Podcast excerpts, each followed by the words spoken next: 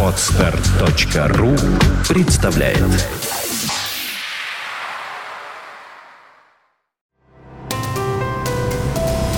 Здравствуйте, уважаемые слушатели! Редакция сайта бухгалтерия.ру подготовила для вас обзор самых обсуждаемых новостей недели с 20 по 26 августа. Специально для бухгалтеров разработано новое приложение, которое называется «Нормативные акты для бухгалтера» с комментариями экспертов. С помощью нового сервиса вы всегда будете в курсе изменений в учете и налогообложении. Также вы оперативно получите и не пропустите какой-нибудь важный документ. При этом не нужно будет перегружать себя поиском и изучением лишних ненужных вам документов. Приложение «Нормативные акты для бухгалтера» с комментариями экспертов вы сможете скачать на сайте бухгалтерия.ру. С 2014 года может измениться порядок выплат пособий по уходу за ребенком в возрасте до полутора лет.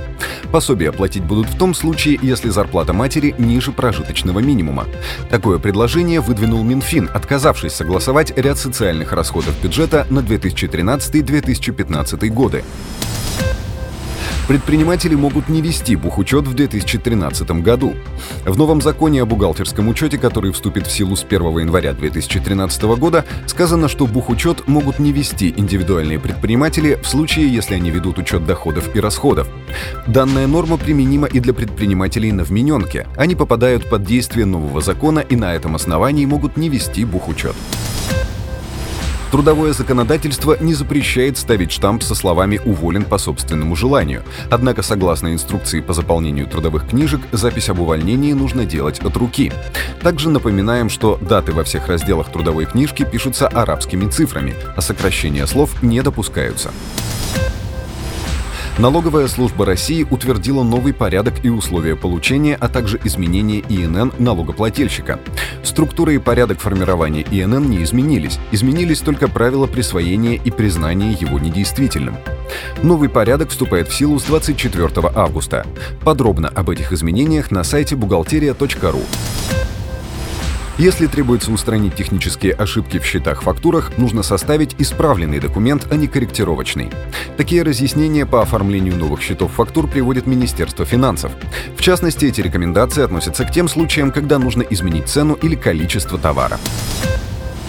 Минтруд подготовил проект реформы системы оплаты труда бюджетных работников до 2018 года. Документ предусматривает повышение по региону средней зарплаты вдвое для врачей, преподавателей вузов и научных работников.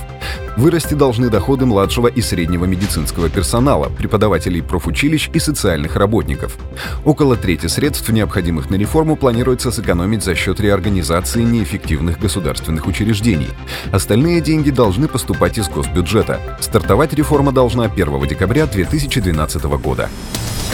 На этом мы заканчиваем обзор важных событий за неделю. Самые актуальные новости вы всегда сможете найти на сайте бухгалтерия.ру. Спасибо, что вы были с нами. Слушайте нас через неделю.